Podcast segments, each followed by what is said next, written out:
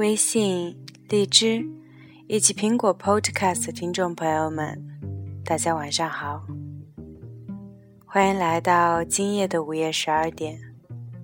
我是花猫，陪你熬过漫漫长夜。你依然可以通过新浪微博“花猫 FM” 与我联系，告诉我你想听什么音乐，想听什么文章。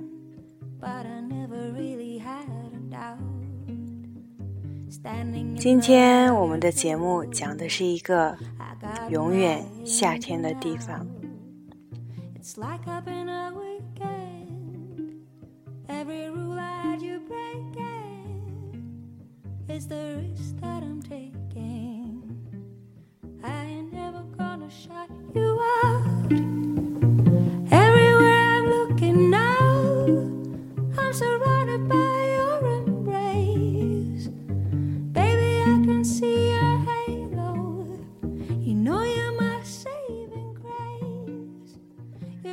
家乡的小镇仿佛是一个永远夏天的地方。记忆中是没完没了的暑热。小学教室里天花板上的三叶吊扇，从一年级到二年级，再到三年级、四年级、五年级，换了五个教室，竟然没有一个教室的吊扇是可以起风的，连转动都不能。以至于都习惯了没有风扇坐等热死的课堂时间的小朋友们，在六年级的教室里发现了可以发疯的吊扇时，心情堪比刚刚登上美洲大陆的哥伦布。没有电风扇的夏天，靠窗的位置简直是皇帝的宝座。午后，习习凉风从窗户外面灌进来，直吹的靠窗同学额头不时点着桌，点着点着就趴下了。行踪诡异的班主任从走廊经过，总能抓住几个上课打瞌睡的，罚站，一站就是一节课，站起来好像更凉快的样子。班主任一走，站着的同学眼睛更加睁不开了。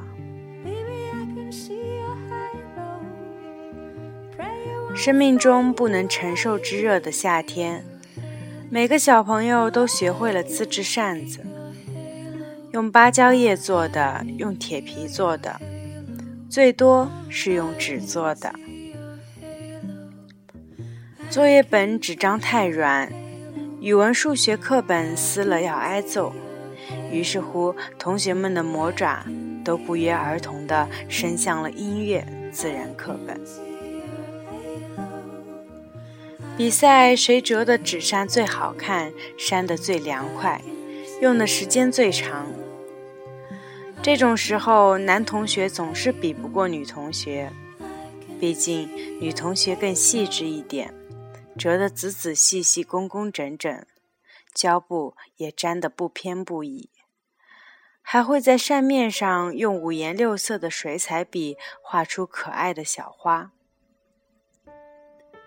男同学不服气了，就爱抢女同学的扇子，扯坏了女孩子就追着打，追不上就趴在桌子上哭。惊动了老师，男同学少不了又挨一顿批。每个夏天都是这样的乐此不疲。有着最漫长假期的夏天，乡下总是孩子们的乐园。田野里的水稻，山上淌下的小溪，还有在很远很远的地方的江。田野里的水稻可以抓小鱼小虾，美其名曰抓回去养。事实上，养在雪碧瓶子里的它们，从来见不到第三天的太阳。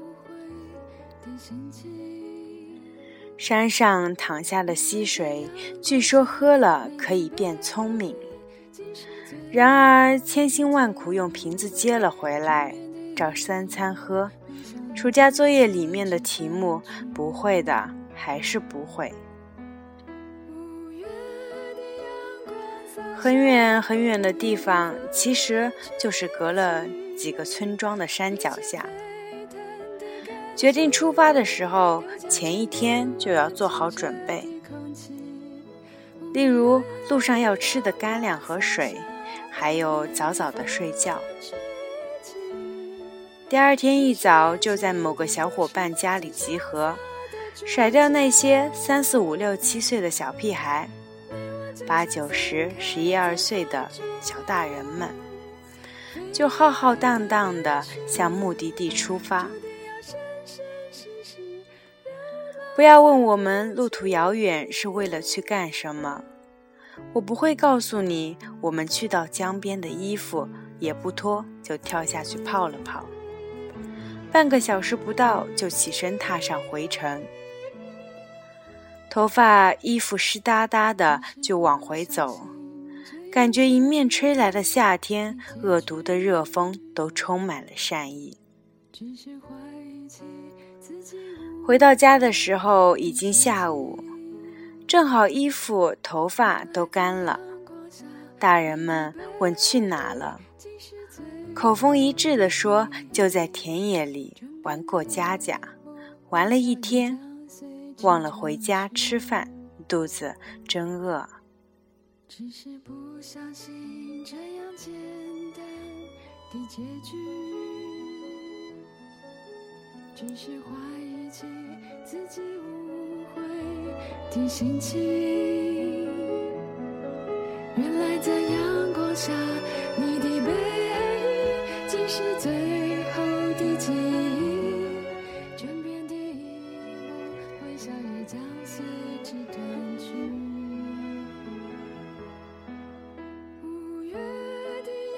也有不在学校过夏天的时候，整个人都仿佛空落落的。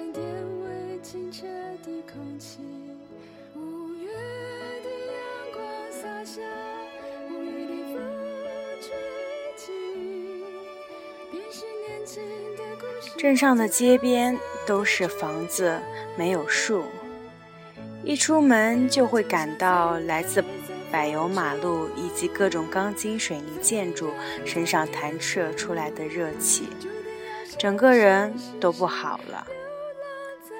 但是这无法阻挡小朋友们横竖是热死，死也要跟小伙伴们一起死在外面的决心。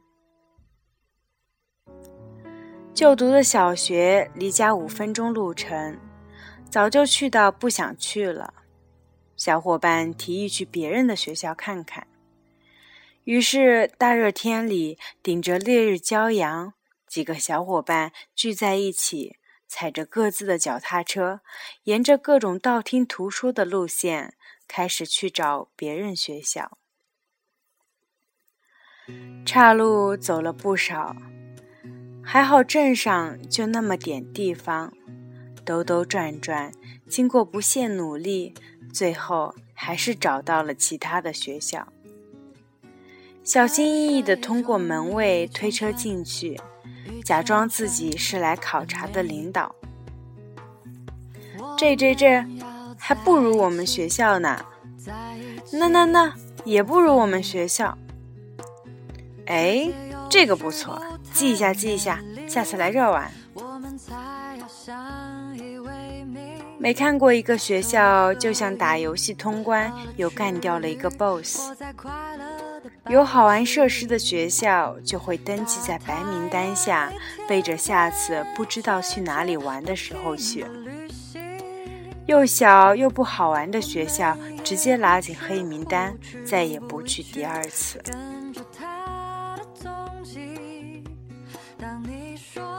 夏天太多，夏天太长。很快，镇上的学校就会被去遍了。郊区的竹林，一到夏天就发了疯的蹿高。在没有春笋供小伙伴们偷偷挖来研究。而镇上的小伙伴都比较谨慎而矜持，不会到江河湖泊游泳抓鱼什么的。无聊至极的我们，念头动到了更远的地方——隔壁镇。听说沿着某条公路一直走，就能去到一个漫山遍野都生长着杨梅的乡镇。这一次的路途明显脚力无法到达，还好我们有自行车，说走就走。某个暑假的某天早上，我们什么东西也不带，一行人一排自行车，就沿着传说中能抵达杨梅乡的公路出发了。没有伞，只有帽子；没有水。所幸有钱。行到中午，除了经过一个村庄，公路两边都是山和田，翻山越岭没有关系。重要的是，说好的杨梅香却遥遥不知所踪。推着车，好不容易翻过了一座高山之后，已经气喘吁吁、汗流浃背的小伙伴们。面对着第二座更高更陡的山，瞬间全都绝望了。勉强推到一半，终于有一个小伙伴停下来说要放弃了。多古糯米牌效应，整个队伍一致通过这次就到这，下次再去的决议。停下的地方，路边正好有一棵长得十分茂盛的盖子状榕树。我们决定到树下稍作休息一下。钻进树荫下后，我们发现了一个世外桃源一样的地方。树下原来是一个水泥板砌成的水库，虽然看似废弃了，但还是很平整干净。坐在上面凉丝丝的，树枝上还挂着一个红色的塑料袋。好奇胆大的小伙伴打开来看了，里面竟是扑克牌。结果事情就发展成了部分小伙伴坐下来打牌，两个小伙伴折返到之前经过的村庄买水和零食回来。吃够了，玩累了，我们还在水库上面小睡了一会。醒了，正好是夕阳渐沉、晚风将起的时刻。慢悠悠的骑车回家，惬意美好。从此，这个榕树底下也成了夏天的一部分。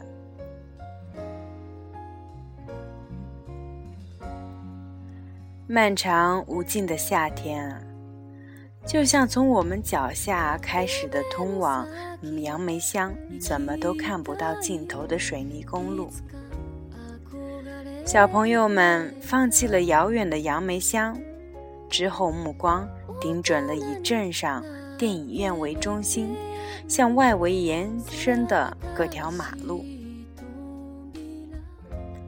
有那些不知道通向哪个地方的马路上。我们骑着单车，笑着闹着，唱着歌，摔着跤。我永远也学不会怎么在自行车后座上载人，逢载必摔。一连摔过两个不信邪的小伙伴后，我们灰头土脸爬起来，看着对方的狼狈样想笑，可是身上疼的又想哭，只好一屁股坐在路边的草地上。赖着不起来。夏天的天气就像娃娃的脸，说变就变。早上出门的时候阳光明媚，中午骄阳似火。然而打了个盹之后，天空马上就乌云密布，大雨欲来。你试过在夏天的暴风雨中狂踩脚踏车，在无人的公路上飞驰吗？我们试过，感觉还不错。不过这样很不安全。我们曾经从一个高坡上打着滚摔下来，膝盖、手肘全擦破，皮呀、鞋啊，满地都是，瘫在地上，疼得老半天，动也不能动。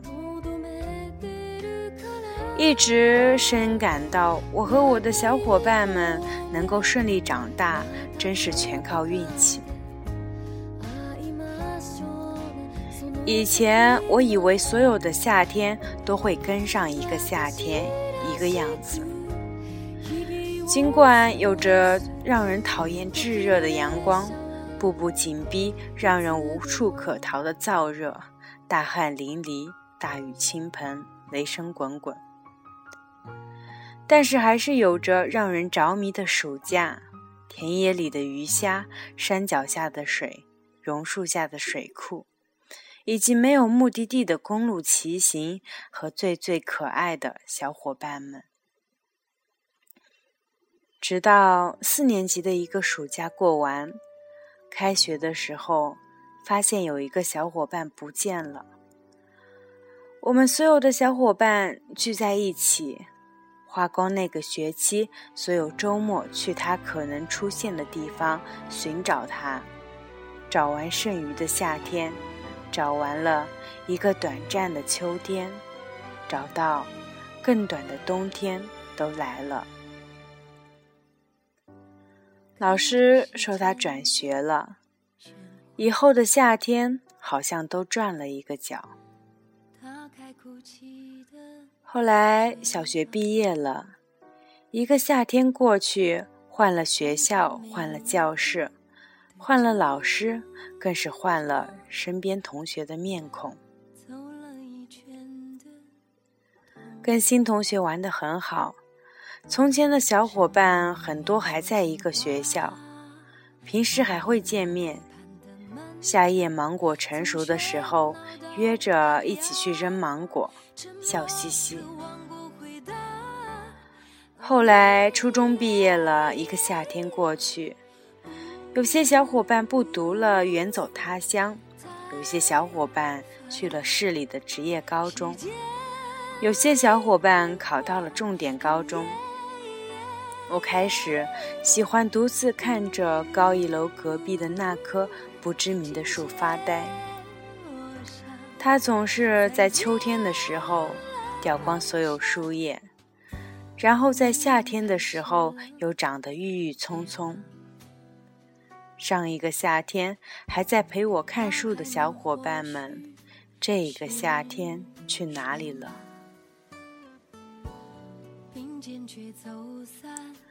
后来夏天里所有我喜欢的东西都不见了，而且我知道他也再也回不来。再后来就没有后来了。如今我自己也离开了那个永远夏天的地方，我想哭着怀念，最后却笑着感恩。谢谢那些陪我度过从前的每一个夏天的小伙伴们，因为你们，我爱夏天。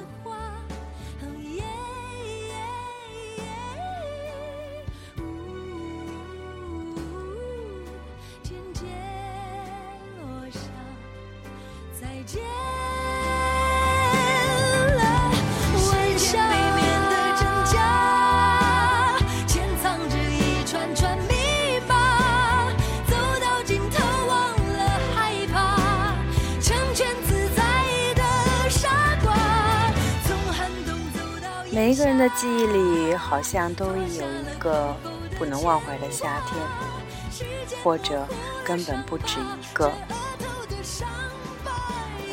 让我们日后思念回忆，久久不能忘记。看过一首诗，上面说道：“我要把记忆冰冻在，冰冻成冰块。”等到我老了，我把它拿出来，化用化成的水给自己泡脚。也许这就是对记忆的留恋吧。这个也就是这今天的节目，一个永远夏天的地方。我是花猫，陪你熬过漫漫长夜。晚安。